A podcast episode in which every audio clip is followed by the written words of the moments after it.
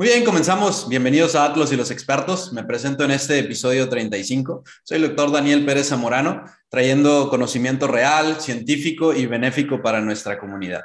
El día de hoy nos acompañan dos invitados especiales aquí para Atlos. En primer lugar tenemos al doctor Carlos Pruneda, médico de estilo de vida, certificado de la Asociación Mexicana de Obesidad y también certificado en la de estilo de vida. Ya nos ha acompañado en otros proyectos, ya ha estado aquí también en el programa y pues un gusto de volver a tenerte. Eh, Carlos eh, tiene también el certificado de SCOOP, que es reconocido a nivel internacional.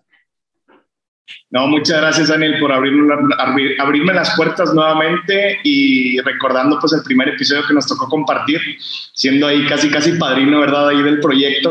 Este, y ahora compartir aquí escena con uno de mis grandes maestros en la materia de endocrinología en la carrera que te dejo, te dejo que tú lo presentes.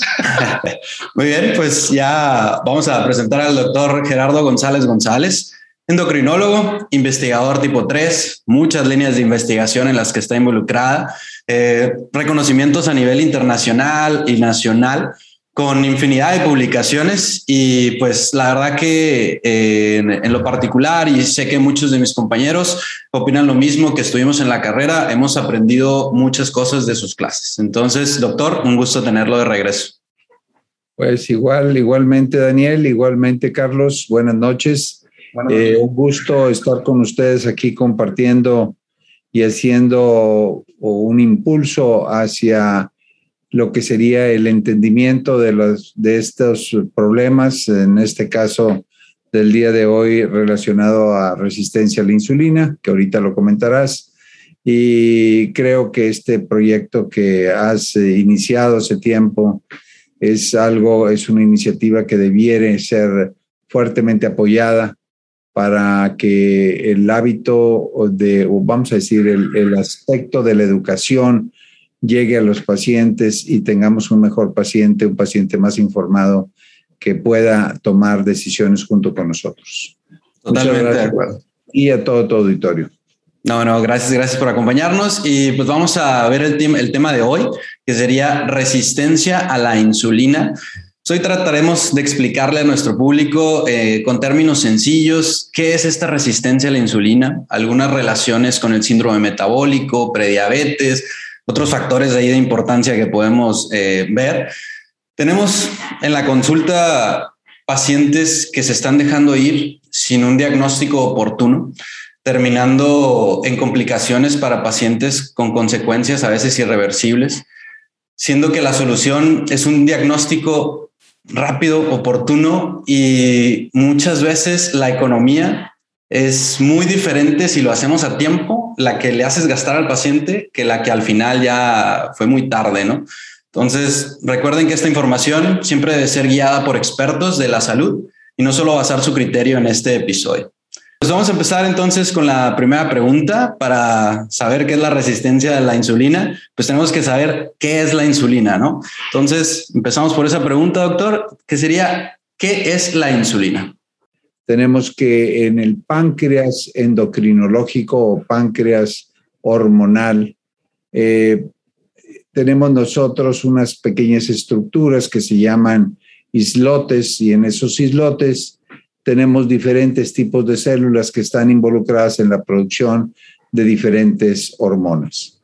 En, una, en un tipo de células que se llaman células beta es donde se produce la insulina. La insulina es un polipéptido eh, con una estructura relativamente sencilla que es producida en estas células y una vez que ocurre el consumo de alimentos, eh, esta hormona será la principal involucrada en manejar los alimentos que han sido consumidos y depositarlos en los almacenes que tiene nuestro cuerpo para eh, guardar energía, en este caso hígado, músculo y tejido graso. Eh, hay hormonas para cuando estamos en estado de ayuno, pero en este caso estamos platicando sobre la insulina. Y la insulina va a meter estos, todos estos compuestos, proteínas, grasas y también, desde luego, los azúcares a estas células y ahí en estas células ahí se van a almacenar en diferentes moléculas para estar listas para el momento en que vayan a ser utilizadas. Entonces, la insulina es una proteína producida en el páncreas después del estado alimentado para guardar energía. Muy bien, perfecto. ¿Algo más que quieras compartir, doctor Carlos? Yo lo que, lo que percibo al día de hoy, y, y tú también, Dani, este, lo que percibo al día de hoy a nivel global es que en su mayoría, teniendo casi a dos billones de humanos enfermos de, del, vaya, de este padecimiento crónico sobrepeso u obesidad en, términos más elevados, realmente el arte está en saber cómo manejar esta hormona, ¿sí? Que es la que tiene a todos como tal. La insulina es clave para mi gusto en, en el manejo de cualquier padecimiento crónico que al día de hoy está afectando a muchos, muchos eh, humanos a nivel global. Así es. No, la, la, verdad que, bueno, a mí me gusta manejarlo con mis pacientes en el caso de cuando se los estoy explicando, que se imaginen que es una llave la cual llega a la célula, la conecta y esa le permite abrir para poder meter eh, el azúcar, ¿no? En este caso, palabras coloquiales, pero pues claro. se, se, se, trata de buscar la mejor manera para, para que ellos entiendan, ¿no? Y, y, una vez que entienden cuál es la función de la insulina, eh, se les llega a, a, a, facilitar más como, como entender su enfermedad. Pero bueno. Creo, Creo que algo, Daniel, que puede dimensionar un poquito a los pacientes qué tan importante es la insulina, como ya comentaba Carlos, como una hormona anabólica de ahorro de energía. Es, eh, vamos a remotarnos a 1926 o 1924, cuando no había la forma de administrarle insulina a una persona. Cuando un niño o un adulto en aquel tiempo eh, desarrollaba la pérdida de su capacidad de producir insulina, desarrollaba diabetes, comiendo las cantidades más altas de calorías que nos podríamos imaginar, 3, 4 mil, 5 mil calorías al día. Ese paciente entraba en un proceso de destrucción inicialmente de sus almacenes grasos, luego musculares, y esa persona, aún comiendo 3, 4 mil calorías al día, terminaba muriendo de desnutrición en un tiempo de alrededor de seis meses. Ahora que nosotros tenemos la insulina, ¿qué es lo que ocurre? En el momento que llega al consultorio y se le diagnostica su diabetes y empieza el tratamiento con insulina, ese niño en un mes gana 15 kilos de peso que los había perdido. Eso nos dimensiona claramente cómo la insulina es la hormona responsable de mantener ese equilibrio en el ahorro de energía, el cómo debemos ahorrarla, cómo, cómo debe ahorrarla y cómo no debe gastarla la energía a menos que fuere necesario por un, por un ejercicio, por actividad física o por lo que fuera. Entonces, eso dimensiona lo serio que es la insulina y por eso bien comenta Carlos cómo eh, definitivamente un enfoque muy dirigido a modular la insulina, la secreción de insulina, seguramente encontrará claves para el manejo de la obesidad en los pacientes, indudablemente. Ahorita vamos a hablar de algunas cosas que seguramente nos van a hacer entender por qué estos pacientes han estado en ese ahorro de energía que comenta Carlos desde hace años y años y años, y pues nuestra función tiene que empezar a tener que ver con ver cómo vamos a modular ese manejo de insulina en el paciente y por consecuencia su manejo de energía. Muy bien, perfecto. Pues ahí terminamos la primera pregunta. Vamos entonces a la número dos, que sería, ¿qué es la resistencia a la insulina? Doctor Gerardo, adelante. Muy bien, eh, pues eh, la resistencia a la insulina es la pérdida de la función de la insulina en nuestro cuerpo. Resulta ser que para que la insulina funcione, tenemos que tener como que unas cerraduras, así como fueran las en las puertas, la, la cerradura entra y la insulina sería la llave, de tal forma que cuando se secreta la insulina, esta va a sitios en donde hay esos receptores, se une y eso desencadena una serie de efectos que dependiendo del sitio va a ser el efecto que vamos a tener. Si ese sitio es en el hígado, el músculo y la grasa, pues va a introducir proteínas, azúcares, eh, fundamentalmente a las, a las células, para, para guardarse como moléculas listas para ser dispuestas para uso de energía. Pero esto es importante, es muy importante considerar y saber de que estos receptores de insulina existen en muchas otras partes del cuerpo, pueden existir en la piel, existen en los ovarios, existen en el pelo, existen en los vasos sanguíneos, en el corazón, en muchas otras partes. Y aún más interesante es que la resistencia a la insulina no es igual en todos los tejidos de nuestro cuerpo.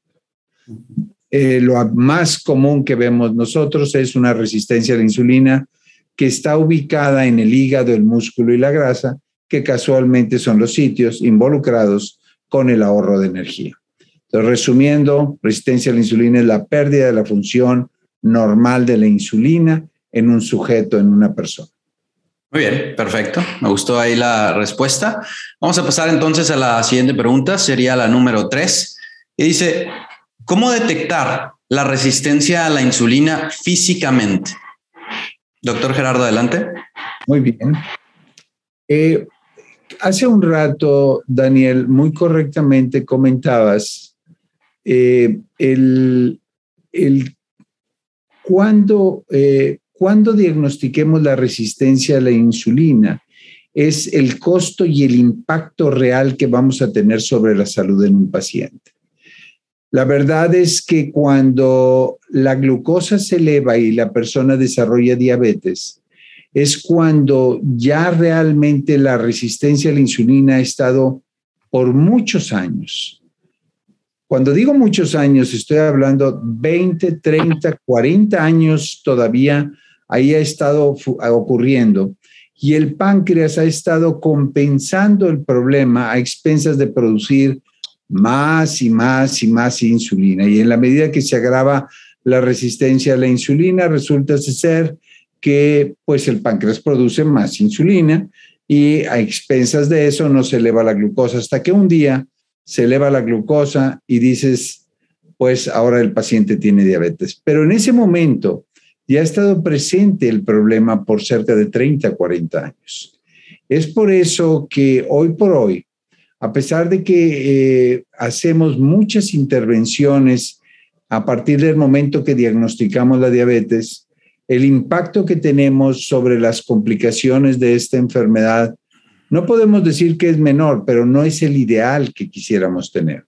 Lo ideal sería que no esperáramos a que la célula del páncreas ya no pudiera compensar la resistencia a la insulina y se elevara la glucosa, sino actuar muchos años atrás. Y ahí el costo es diferente, el impacto en salud es diferente totalmente. Y es ahí donde, si nos remotamos ahora a la edad de los 10 y 15 o 20 años, nosotros podemos encontrar que ya en ese momento está ocurriendo la resistencia a la insulina en una forma bastante clara. La resistencia a la insulina se puede expresar como una persona que tiene ovarios poliquísticos o tiene quistes en sus ovarios, ella es una persona que tiene resistencia a la insulina o es un, adolescente que empieza a ganar peso en forma progresiva o es una persona que empieza a tener eh, en un momento dado, en una edad temprana, a los 20 años de edad, ya pérdida de cabello o lo que sería una alopecia o calvicie, alopecia androgenética, o es una persona que empieza a desarrollar un hígado graso. Todas esas circunstancias son estados de resistencia a la insulina. De todos estos hallazgos, hay un hallazgo que hoy hemos documentado, y ahí sí digo hemos documentado porque nos ha tocado hacer investigación en esa área, el cómo un dato que se conoce como acantosis nigricans, que es el oscurecimiento de la piel en diferentes sitios, que en forma clásica se ha hablado de la axila, del cuello, de los codos, y en años recientes, hace cerca de unos ocho años, publicamos un estudio en donde eh, ponemos de nuevo sobre la mesa un sitio que había sido ignorado de resistencia a la insulina y que son los nudillos, que serían los sitios de las articulaciones en los dedos. Aquí, este sitio, que ese artículo está publicado con algún grupo de, dermatólogos y endocrinólogos en el hospital universitario, publicamos esto así como un sitio ignorado de resistencia a la insulina. ¿Y qué, qué, es lo importante de esto? Pues de que esto en, en, nuestro primer trabajo lo encontramos presente a los 15, 17 años de edad, 18 años de edad, pero luego cuando nos fuimos hacia atrás y nos fuimos a una clínica de niños sano, en donde veíamos infantes de dos o tres años de edad, nos dimos cuenta que en una población abierta al azar, más o menos cerca de un 30% de los niños, eso es muchísimo, es uno de cada tres niños de dos o tres años, ya tienen acantosis nigricans. Así es que podemos, em, inclusive lo más interesante y todavía digno de estudiarse, es que muchos de ellos inclusive todavía no tienen obesidad y ya tienen ese, esa acantosis nigricans, ya tienen esa hiperinsulinemia compensatoria a la resistencia a la insulina que tienen, sin todavía haber desarrollado obesidad. Seguramente la obesidad es lo siguiente que va a empezarse a desarrollar en los pocos siguientes años en ese paciente. Entonces, de tal forma que si nosotros podemos actuar en edades tan tempranas, no digo los dos, tres años, pero podría ser los 10, 15 años o podría ser los mismos cinco o seis años de edad, eh, eh, actuando con mucha cautela con esto que estoy diciendo, seguramente podremos tener un grandísimo impacto sobre, sobre la salud de nuestros pacientes. Entonces, ¿cuáles son las manifestaciones de resistencia a la insulina? Pues precisamente ovario poliquístico, hígado graso, calvicie, acantosis nigricans, eh, no sé si ya dije alopecia o calvicie, eh, todas esas y definitivamente obesidad y años más tarde diabetes gestacional y años más tarde diabetes, hipertensión, dislipidemia, hipertrigliceridemia y todo el riesgo cardiovascular que seguramente vamos a comentar en una de las siguientes preguntas. Muy bien, perfecto. Pues bueno, eh, doctor Carlos, ¿algo que quiera comentar o agregar? Totalmente eh, tan, tan valiosa que es esta información, porque yo sé, Dani, que estamos llegando a muchos colegas que, que tienen el gusto de ver estos episodios y que muchas veces por la premura de las consultas que se realizan en el, en la, en el primer grado de atención, lo que comenta el doctor González, no nos damos el tiempo de hacer una exploración física totalmente efectiva que pueda ayudarle al paciente en edades tempranas a prevenir esto que apenas está gestando. Realmente es algo muy importante, muy, muy importante y qué, gusto estarlo escuchando y que pueda llegar, te digo, a muchos, a muchos ya sea de pacientes o ya sea de colegas que están viendo estos episodios, porque realmente el trabajo empieza ahí, en la primera atención. Y como yo les digo mucho a los pacientes, tu primer doctor eres tú, tu primer doctor eres tú, o sea, realmente empodera esa idea en donde tú toma responsabilidad primero de tu vida, evalúate con este tipo de, ojo, no caer en la automedicación, pero sí a lo mejor generar una responsabilidad para consigo decir, mira, sencillo, en este año que pasó de la pandemia aumenté 5 centímetros de perímetro abdominal aumenté a lo mejor 7 kilogramos de peso. Eh, veo que ha cambiado, no sé, mi actitud, mi rendimiento, mi aspecto a lo mejor de la piel. Veo que se oscureció ciertas áreas que comenta el doctor González, importantísimas para favorecer el diagnóstico. Todo esto empodera mucho, te digo, al, al espectador, llámese profesional del área médica o simple y sencillamente un paciente, me explico, que está buscando como tal una asesoría, ¿no? Realmente es información muy valiosa. Y lo que quisiera yo agregar es que yo lo veo esto o lo he visto en pacientes que tienen ya, yo creo que un, nivel de obesidad grado 3. Llegando a la obesidad grado 3 lo veo, lo veo marcado y el paciente a veces no se da cuenta cuando yo, con todo respeto, le digo, por favor, muéstrame tus manos, vamos a evaluar. Para él es algo normal esta coloración que el paciente tiene en estas articulaciones y es donde la calidad del que el médico al compartir el mensaje genere con el paciente de considerar normal como algo que no lo es. Sí, hasta dónde llega el tema de la normalidad, ¿no? Pero No, encantado de haber escuchado esto y que quede aquí grabado. Totalmente de acuerdo. Y, para tomarnos una idea de la magnitud del problema, eh, imagínate que en estudios a los 20 años encontramos que uno de cada dos jóvenes eh, adolescentes en una población abierta, de no de un sitio en particular, uno de cada dos tiene ya acantosis nigricans en los nudillos. Luego, en un segundo estudio, medimos si tenían resistencia a la insulina y documentamos que efectivamente esos jóvenes de 17 a 20 años de edad que tienen acantosis en los nudillos, pues tienen eh, cifras de insulina más altos, índices de HOMA más elevados y una serie de indicadores bioquímicos de resistencia a la insulina. O sea, realmente estamos ante un acto prácticamente epidémico en donde estamos hablando de que uno de cada dos jóvenes ya tienen una expresión clínica manifiesta de resistencia a la insulina. Claro. No, no, totalmente. les platico aquí un caso de un paciente que me llegó de 14 años, era una eh, niña y había pasado por muchos médicos, ah, no habían podido bajarla de peso a nivel abdominal y nunca nadie le había dicho, oye, déjame ver tu cuello voy, exploro su cuello y pues sorpresa, ¿no? Acantosis nigricans. Y era algo que, que ellos, como la tuvieron desde chiquito, pues se les hacía, como dice el doctor Carlos, algo normal.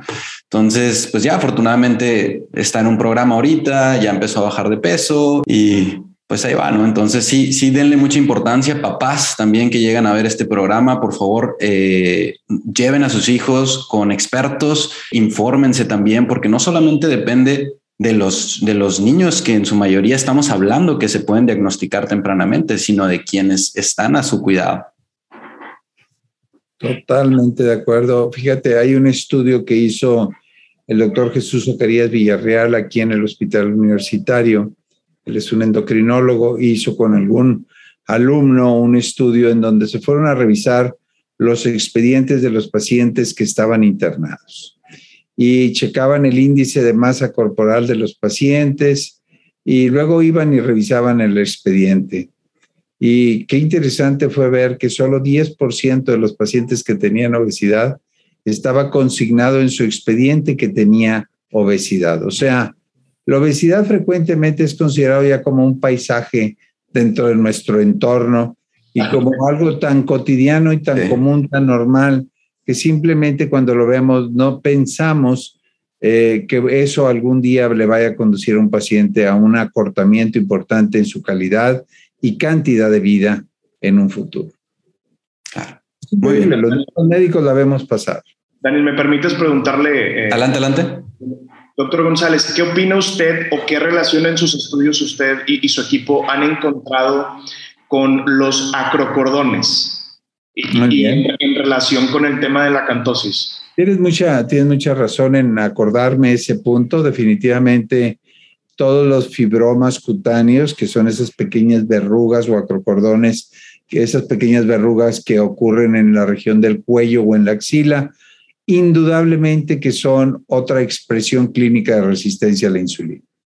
Indudable. Perfecto. Muy bien, buen punto ahí que tocó este doctor Carlos. Eh, pues perdón, pero es que es algo que también el paciente normaliza. Sí, sí, sí. Entonces, una de mis publicaciones que tú sabes que nos seguimos ahí mutuamente en redes es donde yo digo hacia dónde le damos permiso a lo normal que se vuelva, como dice el doctor, un paisaje o algo cotidiano. Claro. Realmente, y que no, y que no debe de considerarse como algo eh, digamos, bueno en, ciertos parámetros, ¿no? en ciertas cuestiones. Muy bien, perfecto. Con esto terminamos esta pregunta. Vamos a pasar a la siguiente, que sería, ¿qué estudios de laboratorio pedir y cuáles son sus valores de detección? Doctor Gerardo, adelante. Muy buena pregunta, muy complicada. Vamos a tratar de hacerla sencilla. Ha habido a lo largo de los últimos 30 años mucho interés en demostrar eh, bioquímicamente la resistencia a la insulina. Y podemos encontrar, sin entrar en detalle, cuando menos 10, 15 métodos diferentes que hablan de que eh, puedes predecir a través de ellos la resistencia a la insulina.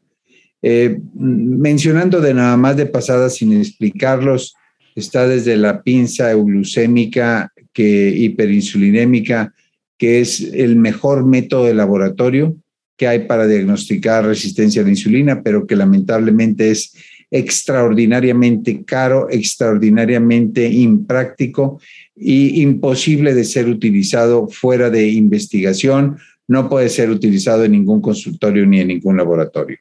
Y de ahí después de eso, pues empiezan una gran cantidad de, mediciones, el modelo mínimo de Bergman, el, el, índice de HOMA, el índice de triglicéridos glucosa, etcétera, hasta que llegamos ya más reciente a lo que se llama el índice de HOMA. Eh, eh, yo el índice de HOMA no es más que una proporción con un cociente aparte determinado entre los niveles de glucosa y de insulina que tenemos en nuestro cuerpo. Eh, yo les podría decir que en general no hay un método preciso de laboratorio que nos pueda garantizar que una persona tiene o no resistencia a la insulina. La mejor forma es a través de la expresión clínica, pero muchas veces eh, eh, si no tenemos un examen de laboratorio, prácticamente va a tener que aparecer como un acto divino el que yo diga que alguien tiene resistencia a la insulina. Y es como que, Señor, me tiene que creer que usted tiene resistencia a la insulina y como que quisiera, quisiera verla. Yo lo que hago con mis pacientes es decirle, mire, voy a usar un método de laboratorio que es muy probable que nos vaya a confirmar que usted tiene resistencia a la insulina, que es el índice de HOMA, pero quiero aclararle muy bien, si sale negativo, no excluye la posibilidad de que usted lo tenga. Tenga mucho cuidado. Voy a interpretarlo junto con usted este, este examen, porque en ocasiones puede resultar falsamente negativo en un buen número de veces y por consecuencia usted creer que yo no le estoy diciendo la verdad o que no es cierto que usted tenga resistencia a la insulina. No hay un método ideal de laboratorio que lo pueda hacer. El método práctico en una relación costo, beneficio, utilidad para el médico, el índice de HOMA es lo más práctico que tenemos todos los días y que bueno, cualquier laboratorio nos lo puede determinar en una simple medición de los niveles de glucosa, insulina y un cociente eh, ya establecido mundialmente para calcular. Cuando este está por arriba de 2.5, hablamos nosotros de que está elevado, aunque pareciera haber ciertas, eh, eh, vamos a decir, variaciones en el mundo, en las poblaciones orientales, europeas, en el valor de normalidad. Pero en México sería, o en, en América sería alrededor de 2.5 o más como un criterio anormal. Muy bien. Doctor, ¿y habría alguna sugerencia de hacerlo cada cierto tiempo? Muy interesante también tu pregunta. No, no te puedo contestar realmente esto, pero eh, es muy probable que en la medida que va, va disminuyendo el peso corporal del paciente, vaya mejorando su índice de coma. Sin embargo, cuando el paciente empieza a ser tratado de esto, es, como nos pasa con el niño con estatura baja, Daniel, en donde dices, si el niño va al consultorio porque lo llevan los padres queriendo que su hijo crezca, yo le puedo decir a, los papás que todas las hormonas indican que todo va muy bien y el niño no ha crecido medio centímetro, pues no me lo va a creer. este, y si por otro lado el niño está creciendo muy bien y las hormonas me dicen que no están bien las cosas, pues van a decir, doctor, yo lo que vine aquí es a que mi hijo creciera, no a que la somatomedina C o el IGF-1 estuvieran en un momento dado eh, mejorando. Bien. ¿Qué pasaría con el índice de HOMA? Eh, aunque lo podrías utilizar esporádicamente como algo que le ayudaría al paciente a ser más adherente con su tratamiento y entender que está mejorando, la verdad es de que tienes marcadores muy prácticos eh, a través de mediciones del perímetro abdominal, del peso corporal, de impedancia, etcétera, en los pacientes que nos pueden decir, pues es bien claro que su contenido corporal de grasa está bajando, este, que su peso corporal está bajando, que la ropa le queda floja, ah. que etcétera, que usted se siente mejor, que su calidad de vida está mejorando y por consecuencia eh, un índice de HOMA esporádico creo que una vez al año o año y medio podría ser de bastante utilidad para que el paciente se vaya eh, motivando a, entender objetivamente que están las cosas mejor en su cuerpo. Muy bien, perfecto. Doctor Carlos, ¿algo que quiera comentar? Pues yo cuando al paciente yo le, yo le pido que, que realice cierto listado de estudios, incluyendo el índice OMA, hemoglobina glicosilada, dice el paciente, nunca me habían pedido tantos estudios. Solamente con la química clínica, con el examen general de orina y la biometría hemática, yo ya tenía el diagnóstico de que realmente estaba, pues yo bien, ¿verdad? Eh, cuando el paciente regresa a la consulta, como dice el doctor González, a juntos interpretar estos estudios, vemos este, este preludio, preámbulo que yo les digo, lo que está sucediendo antes de que tu química clínica aleatoria, porque les digo, esto es aleatorio, un día normal de que tú te portaste muy bien al cenar, al día siguiente, pues oye, tu glucosa sale muy estable, pero si este mismo día cenas muy, muy irregular, probablemente tu, tu glucosa pueda salir muy elevada al día siguiente, ¿no? Eh, el paciente ve con sus propios ojos que esta hormona ya está generándose una hiperinsulinemia, ya está generándose una resistencia por un índice OMA arriba de 2.5, 2.7, ciertos valores de referencia que manejan ciertos laboratorios, el paciente es como un balde de agua fría que le cae al paciente decir, entonces tengo, no tengo, ¿qué me pasa?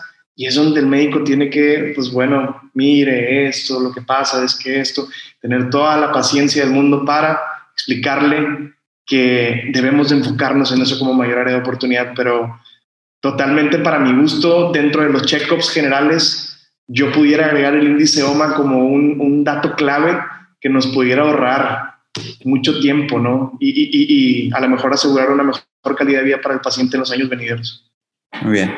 Doctor, ahí me, gustaría comentar también, eh, metiendo un poco de síndrome metabólico y prediabetes, eh, ¿cómo, ¿cómo sería o cómo le recomendaría a los médicos identificar entre una prediabetes, una resistencia a la insulina, cuándo nosotros podemos decir que es síndrome metabólico? Bueno, eh, definitivamente que volvemos a la misma, pero es una pregunta muy interesante, Daniel, porque volvemos al mismo punto de cuándo queremos nosotros diagnosticar el problema. De hecho, yo al final quisiera poner a tu orden el, eh, el, eh, un, pasarte un artículo que publicamos en una revista inglesa eh, que tiene que ver con un planteamiento que vamos haciendo de cómo va evolucionando la resistencia a la insulina. Y la estamos viendo dejar pasar y pasar y pasar y pasar hasta que explota la bomba y hacemos un circo cuando el paciente tiene elevación de la glucosa y dices, bueno, si la enfermedad ha estado presente por 30 años, no tenemos por qué hacer un circo el día de hoy.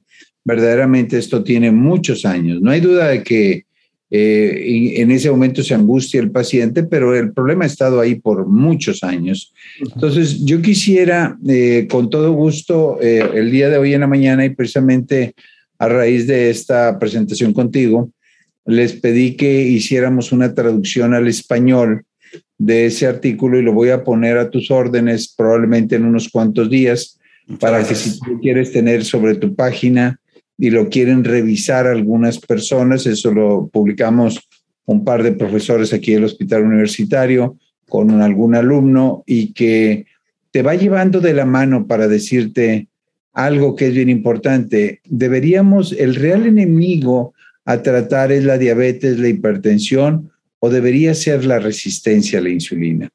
Y si nosotros le cambiamos a, un término que proponemos ahí en ese artículo, que se llamara síndrome de expresión clínica de resistencia a la insulina, probablemente empezaríamos nosotros a trabajar muchos años eh, antes. Eh, allá por 1990, Gerald Riven Eh, fue, es un endocrinólogo en los Estados Unidos, en California, que acuñó el término de síndrome X, luego se le conoció también como síndrome de Riven o síndrome metabólico. Y bueno, esto engloba una población de pacientes que ya tienen trastornos en la glucosa, en los lípidos, en la presión arterial y algunas veces, dependiendo el, el criterio que utilicemos, también pueden checar los niveles de albúmina en orina. Pero lo, lo, que quiero señalar es de que el síndrome metabólico, que es un estado en donde ya la resistencia a la insulina tiene muchos años de estar presente, lo que Gerald Riven en el entendimiento, estamos hablando hace 30 años, él trataba de englobar bajo este término de síndrome metabólico, síndrome de, de Riven, el englobar una población de personas que están en un alto riesgo de tener un problema cardiovascular. Pero estamos hablando de un diagnóstico que lamentablemente, Daniel, es tardío. 65. Lo ideal, lo ideal es de que nosotros volvemos al punto como ya lo comentaba Carlos hace un rato, desde que empiezan a aparecer esos fibromas en el cuello, desde que aparece esa cantosis en, en el cuello, desde que, o en los nudillos, desde que están ocurriendo la pérdida de cabello en una persona joven o en las irregularidades menstruales o el ovario poliquístico, ya nosotros empecemos a manejar eh, este paciente como la expresión clínica de la resistencia a la insulina, no como ya el desborde de cuando ya nuestro organismo no la pudo compensar y entonces sí los triglicéridos se elevan, el colesterol se eleva, se baja el colesterol bueno, se sube el malo, se sube la presión arterial, se sube la glucosa y pues sí, ya tienes un, un problemón enfrente bien importante pero ese problema realmente ya estaba presente desde muchos años atrás. Entonces, yo diría que el síndrome metabólico en la evolución del entendimiento de la resistencia a la insulina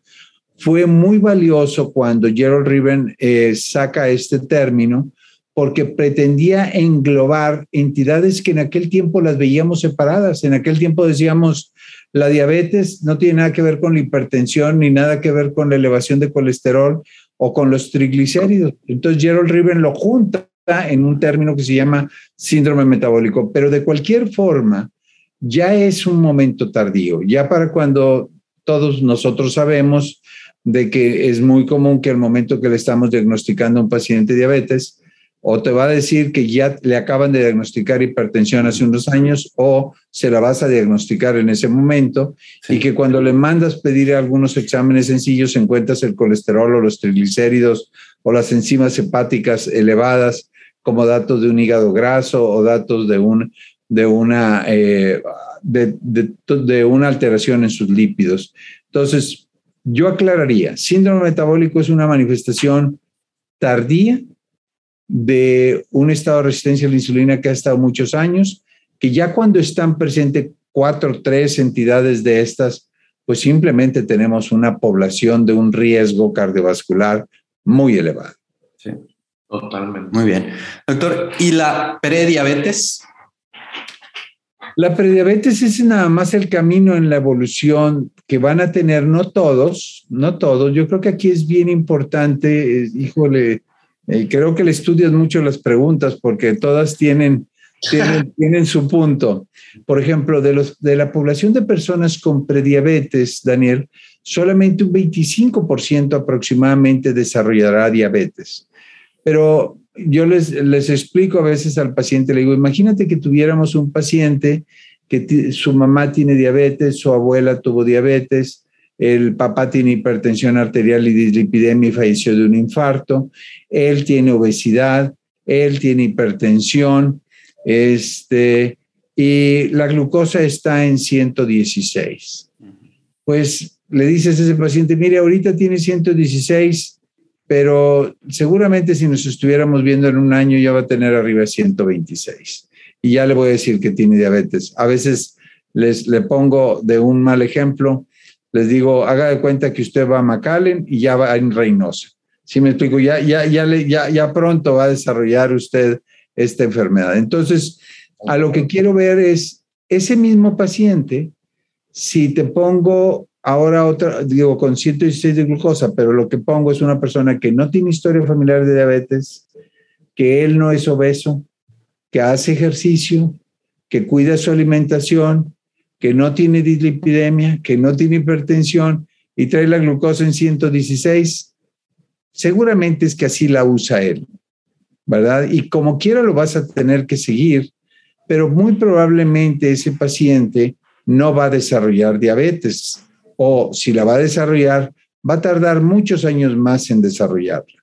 Entonces, yo creo que en el renglón de prediabetes importa mucho esa historia clínica que tienes o ese entorno familiar y personal para decir, en base a todos esos otros factores de riesgo, el decir, esta persona sí está en un altísimo riesgo de desarrollar diabetes y eh, por consecuencia, junto con otros problemas, un riesgo cardiovascular, y otra persona que dices, pues eh, ahí está la glucosa alterada, definitivamente no es normal, tampoco es diabetes. La probabilidad que lo desarrolle creo que es mucho menor al de la otra persona que tiene todos esos datos positivos. Muy bien, perfecto. con eso concluimos esta pregunta. Vamos a pasar a la siguiente, que sería, ¿cuál es el tratamiento de la resistencia a la insulina? Doctor Gerardo, adelante. Esta pregunta yo quisiera compartirla con Carlos porque lo platicábamos antes de empezar todo esto y seguramente eh, vamos a tocar desde, eh, desde muchas esferas el manejo de esto. Pero alguien de ustedes, creo que fue Carlos, si mal no recuerdo, eh, al principio tocó un punto bien importante. El tratamiento de la resistencia a la insulina, particularmente cuando todavía no ha desbordado en diabetes, hipertensión, dislipidemia, eh, es, debe ser un enfoque fundamentalmente no farmacológico, no basado en medicamentos, sino basado en cambios de estilo de vida, basado en, una serie de, de, hábitos nocivos, en una genética a lo mejor no la mejor que pudiera ser, que han conducido a que este, a, que este paciente de una forma acelerada desarrolle más temprano la presencia de complicaciones o de manifestaciones de resistencia a la insulina. entonces, yo lo primero que quisiera decir es, y, y, en ese artículo que te voy a hacer llegar, Daniel, lo comentamos, es, debemos ser extraordinariamente drásticos. Cuando digo drásticos, no es ni enojados ni peleándonos, es drásticos, me refiero a resistentes en nosotros en ser duros, en tomar eh, ese paciente que tiene el cuello oscuro, tiene sus fibromas, no como decirle así, oiga, sería bueno que bajara de peso. Claro que es como decirle a alguien que fuma, oiga, sería bueno que dejara de fumar. Si lo haces en esa forma, no va a pasar. Sí, ¿no? Entonces, eh, va a haber, lo importante es que en ese momento el tratamiento de la resistencia a la insulina es no farmacológico y es fundamentado en una, en, fundamentado en una eh, intervención basada en modificación de hábitos, de alimentación, de ejercicio y de algunas otras circunstancias paralelas de consumos hasta de alcohol y una serie de cosas agregadas. No, no, no debe ser una intervención farmacológica temprana. Ya cuando estamos hablando, hasta ahorita al menos no hay ningún estudio que en población que no tiene, que no tiene diabetes, que una población exclusivamente con resistencia a la insulina, que diga que debamos hacer una intervención farmacológica, aunque bien pareciera ser que algunos medicamentos económicos que han demostrado seguridad por muchos años, que han demostrado que puede utilizarse incluso durante el embarazo, etcétera, pudieran ser agregados sobre la intervención no farmacológica. Pero dije, después de una intervención sobre dieta, ejercicio, hábitos cotidianos, podríamos, una vez que estamos cumpliendo con todas esas, esas guías o ese manejo, agregar a lo mejor una intervención sencilla con algún medicamento, como pudiera ser a lo mejor la metformina, pero no irnos al manejo de medicamentos que hoy han sido diseñados para el tratamiento de la diabetes y que los estamos llevando hoy para la prediabetes y todavía llevarlos hasta más temprano a la resistencia a la insulina. Creo que no sería apropiado estar necesariamente haciendo ese manejo. Y creo que todo debe fundamentarse en este momento. Yo no digo que algún día no lo vayamos a hacer. Seguramente vamos a utilizar algunos de esos medicamentos eh, más adelante, pero hoy por hoy es intervención no farmacológica y probablemente, probablemente agregar metformina. No niego, Daniel, y seguramente si este video lo, lo proyectas de nuevo en 10 años, me vas a decir, ya ves que estabas equivocado. Voy a hacer el paréntesis para decirte que seguramente en 10 años vamos a agregar algunas otras cosas más, pero, insisto, nunca será la intervención farmacológica la piedra angular del manejo de esto. Es el manejo del entorno, el manejo de estilo de vida de la persona. Claro. Muy bien, perfecto. Pues me gustó la respuesta. Yo coincido totalmente. Estoy seguro que el doctor Carlos igual. Los dos somos pro en la primero buscar solucionar la vida del paciente, que él esté bien y luego ya que pueda ofrecer a la sociedad algo más, ¿no? Que le dé importancia a esa, a esa salud. Sí, realmente porque, perdón que, te interrumpa y para agregar eh, totalmente con lo que comenta el doctor González, el ambiente en el que este paciente se desenvuelve.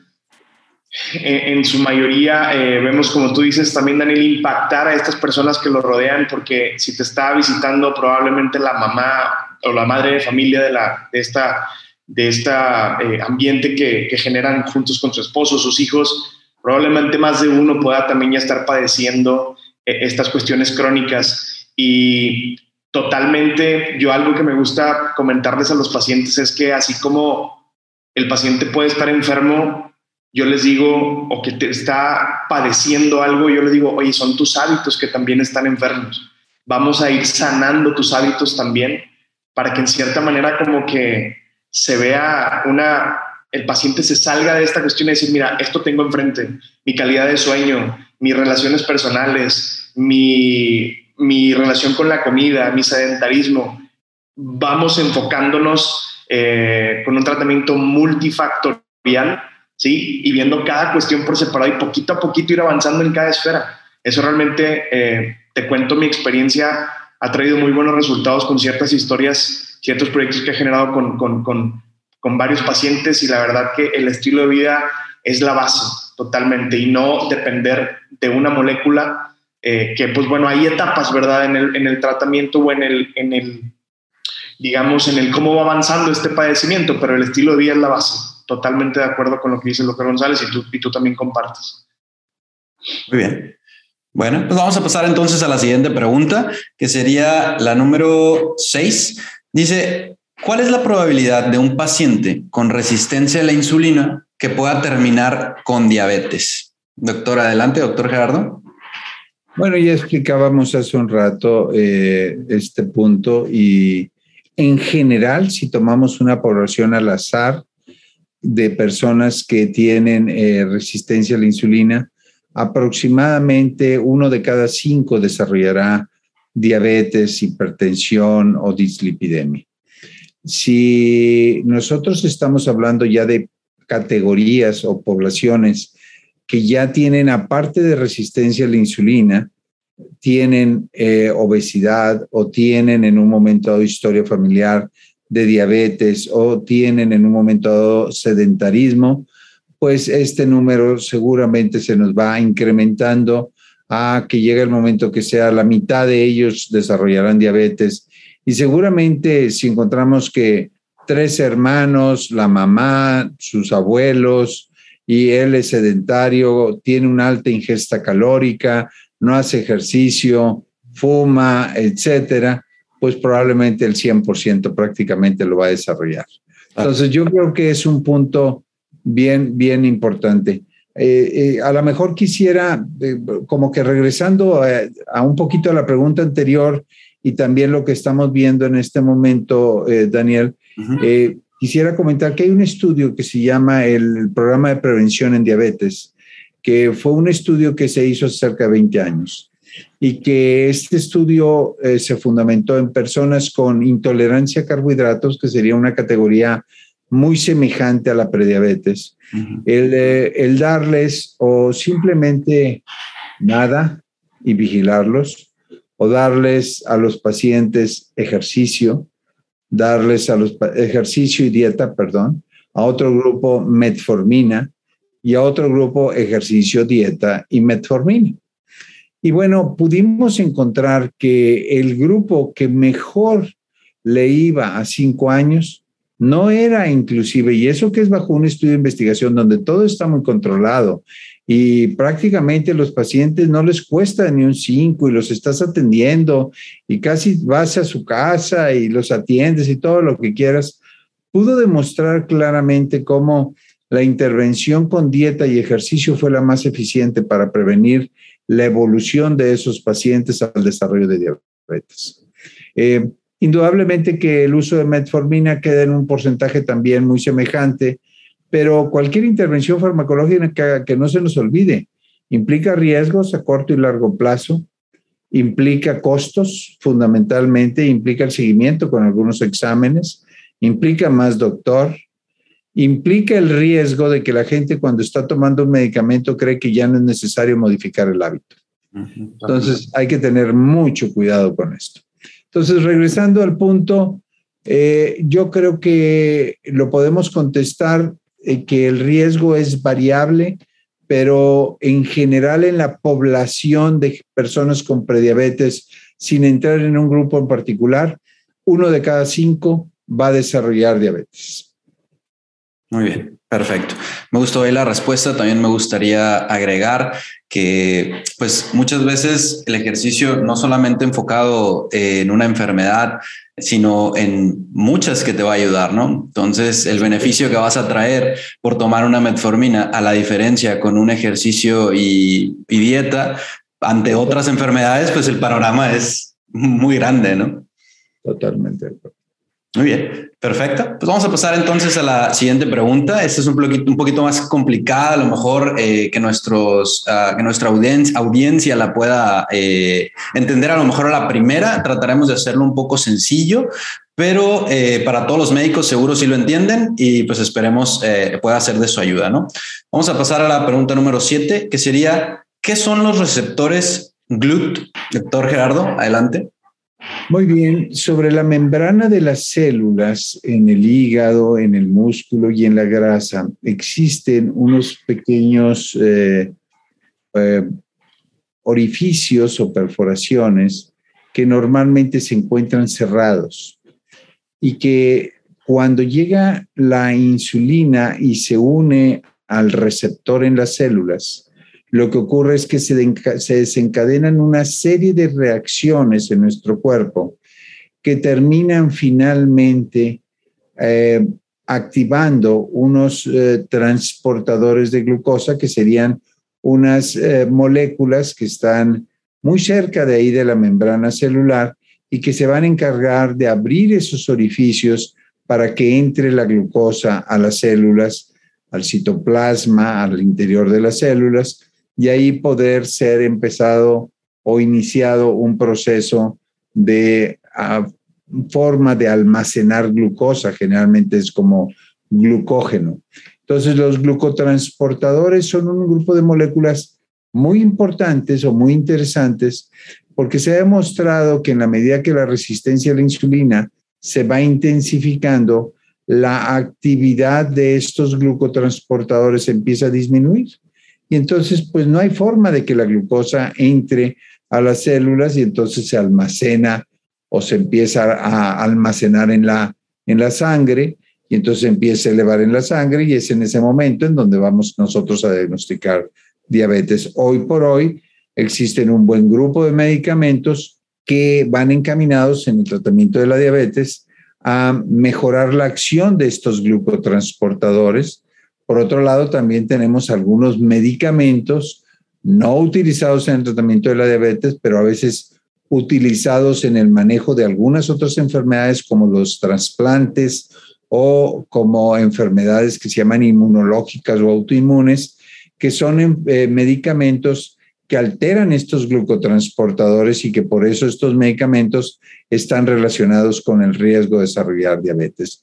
Estos glucotransportadores hay un buen número de ellos. El glucotransportador 4 es el más importante en el metabolismo de glucosa eh, de, en pacientes con diabetes tipo 2, pero hay un buen número de, estos, eh, de estas moléculas.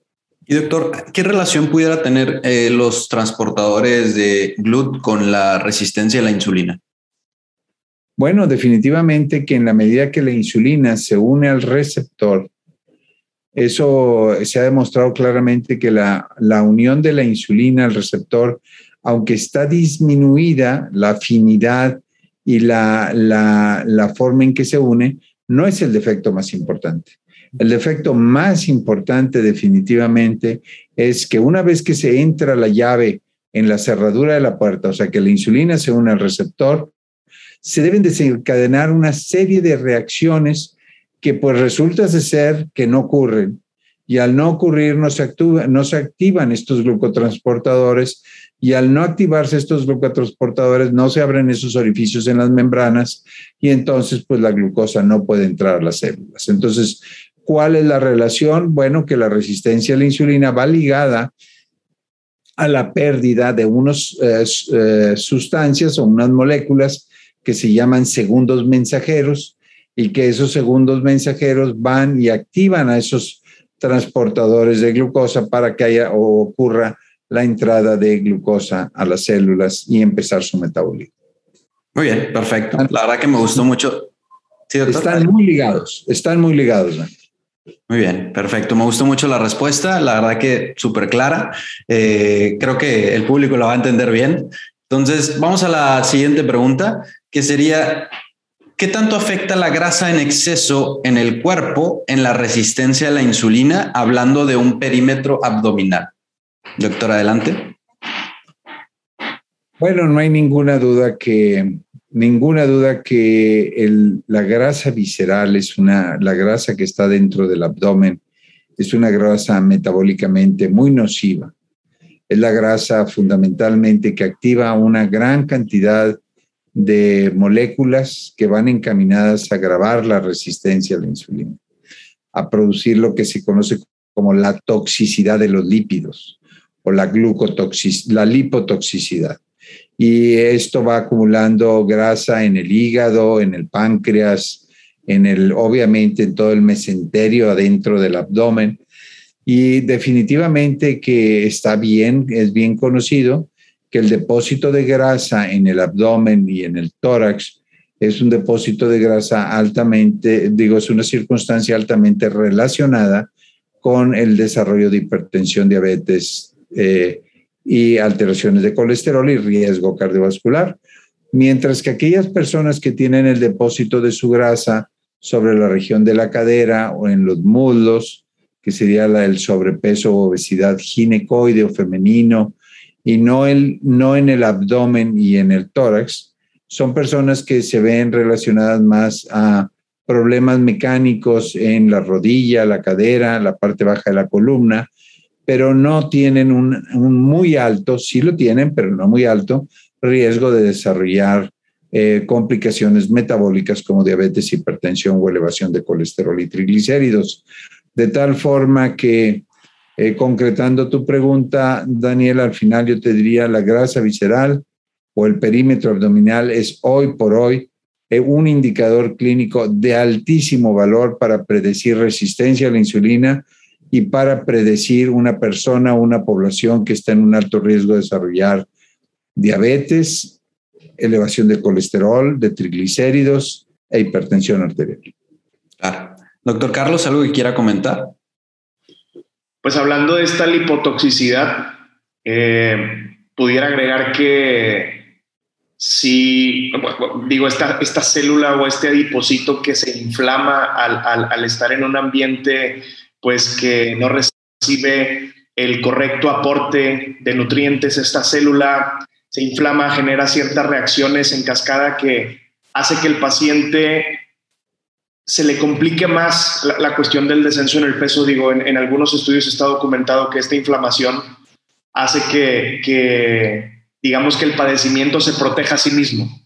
Entonces, e, el paciente baja de peso porque tenemos estos casos en donde el paciente baja, pero no se genera eh, eh, solución de esta inflamación en el, en el adipocito y esto en cascada hace que el paciente vuelva a reganar este peso junto con todas las cuestiones hormonales que ya conocemos que controlan el apetito, digamos como, como rescate, ¿verdad? O, como esta, lo que comento que eh, el padecimiento se protege a sí mismo, hace que el paciente con estos dos, tres factores vaya, siga eh, padeciendo estas cuestiones, hablando como tal del sobrepeso u obesidad, ¿verdad? Este, y llámese que esto, pues, detona el alto riesgo del desarrollo de diabetes y las cuestiones, pues, cardiovasculares.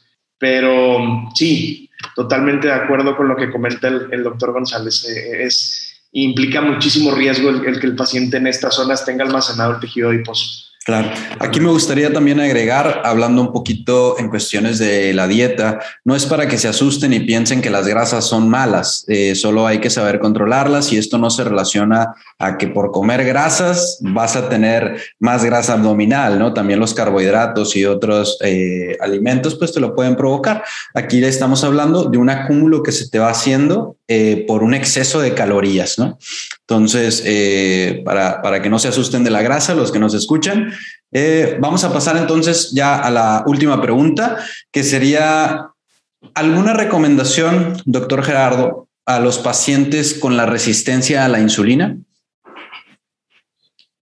Bueno, la recomendación es que indudablemente que tan pronto ocurra un programa de educación que vaya cada vez haciendo a la misma población detectar el que tienen resistencia a la insulina, tan pronto sepan que tienen todas estas manifestaciones que hemos estado comentando, Daniel, se pongan en contacto con alguien que pueda ayudarles a manejar en una forma estructurada su padecimiento. Yo vería la resistencia a la insulina no como una situación eh, anormal en la función de un cuerpo, ya lo veo como una manifestación eh, vamos a decir, como una enfermedad propiamente. Un diagnóstico. Por consecuencia, requiere una estructura de tratamiento eh, por una persona experta que va a ir manejando diferentes aspectos eh, dependiendo el, el modelo del paciente. No todos los pacientes, aún dos pacientes que fueran gemelos en la enfermedad, o sea, idénticos en la enfermedad, eh, pero con diferentes personalidades, con diferentes escenarios, en diferentes entornos. Eh, seguramente el, profesional en el manejo de esto va a buscar eh, diferentes alternativas para manejar cómo le va a llegar para que el paciente empiece a hacer un programa de ejercicio y bajo qué intensidad, qué tipo de ejercicio, cuál es el que más tiene a la mano, cuál sería el que más probablemente pueda hacer por largo plazo. Y luego, ¿cuáles son los cambios que puede hacer en su alimentación? ¿Qué cambios están a la mano poderlos empezar a hacer?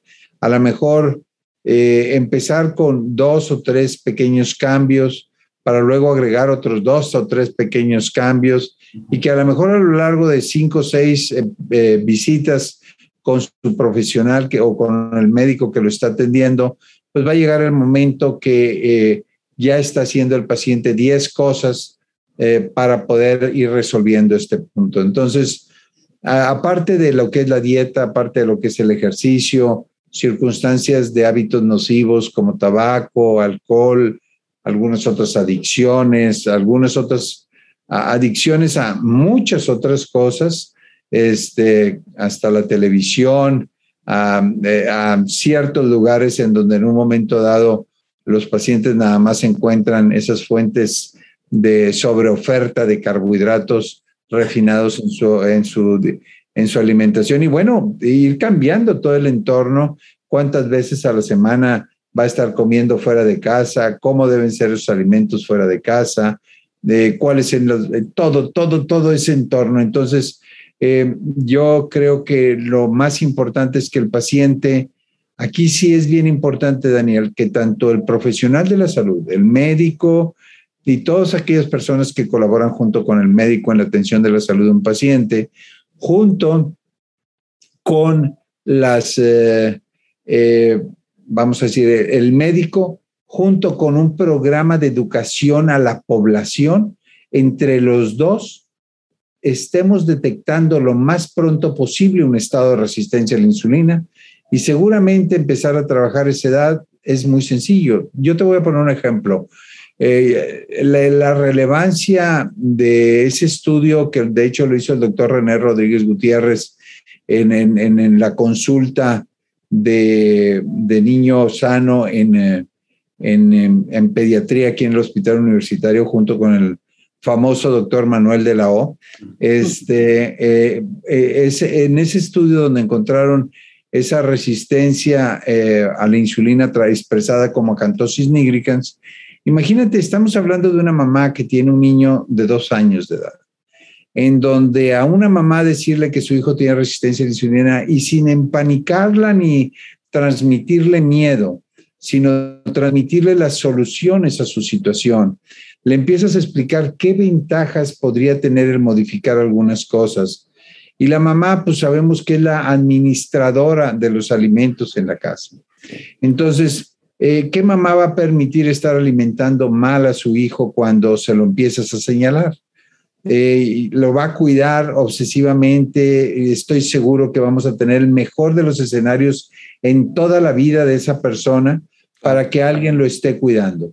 Tan solo cambio de los dos y tres años de edad ahora a los 12 años de edad y entonces resulta ser que ya a los 12 años de edad hay cierta independencia alimentaria ya sale con los amigos, se reúne en otros sitios, tiene algunos hábitos ya más inculcados, nocivos, etcétera. Entonces, es por eso que una conducta realmente muy preventiva es lo que va a hacer que los pacientes puedan ser, eh, vamos a decir, conseguir eh, eficiencia en la intervención llevada a cabo por un médico. Perfecto, muy bien. Doctor Carlos, ¿algo que quiera compartir también antes de cerrar el programa? ¿Qué te digo? Pues intentar que todos los aquí presentes viendo eh, esta gran ponencia y este gran, gran, gran momento de, los ambos profesionales, nosotros tres ahí compartiendo lo que, lo que vemos en la, en la consulta, investigación y demás, pedirles a todos que generemos el arte de ver las cosas a largo plazo. ¿Sí? ¿En qué aspecto? Hablando de la prevención, vivimos eh, eh, en un ambiente en donde normalizamos ver, de hecho, en, ciertas poblaciones ya es como un estatus social tener ciertos padecimientos como sobrepeso, obesidad.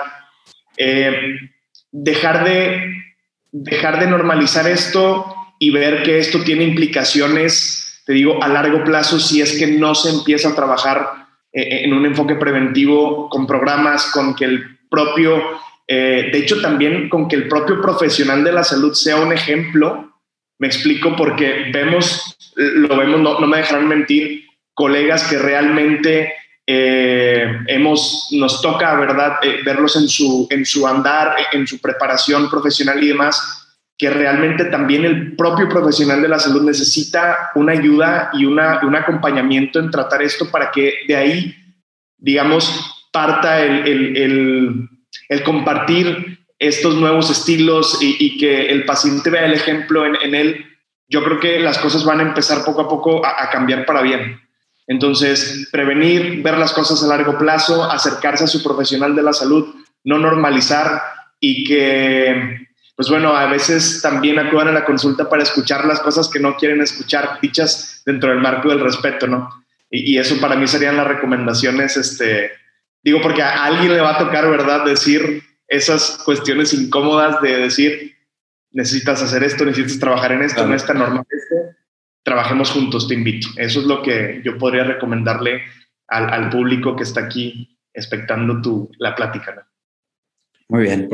Probablemente, Daniel, un pequeño comentario al final este, que no hemos tocado es la necesidad que tenemos de que nuestras autoridades sanitarias o las autoridades de la salud veamos que eh, la obesidad deberá ser manejada bajo un programa de trabajo que tiene que ser transsexenal, que ningún sexenio va a ver suficiente tiempo para resolver el problema y que se tiene que generar un programa que probablemente vaya a durar 20 o 30 años y que va a rendir frutos probablemente en 15 años más.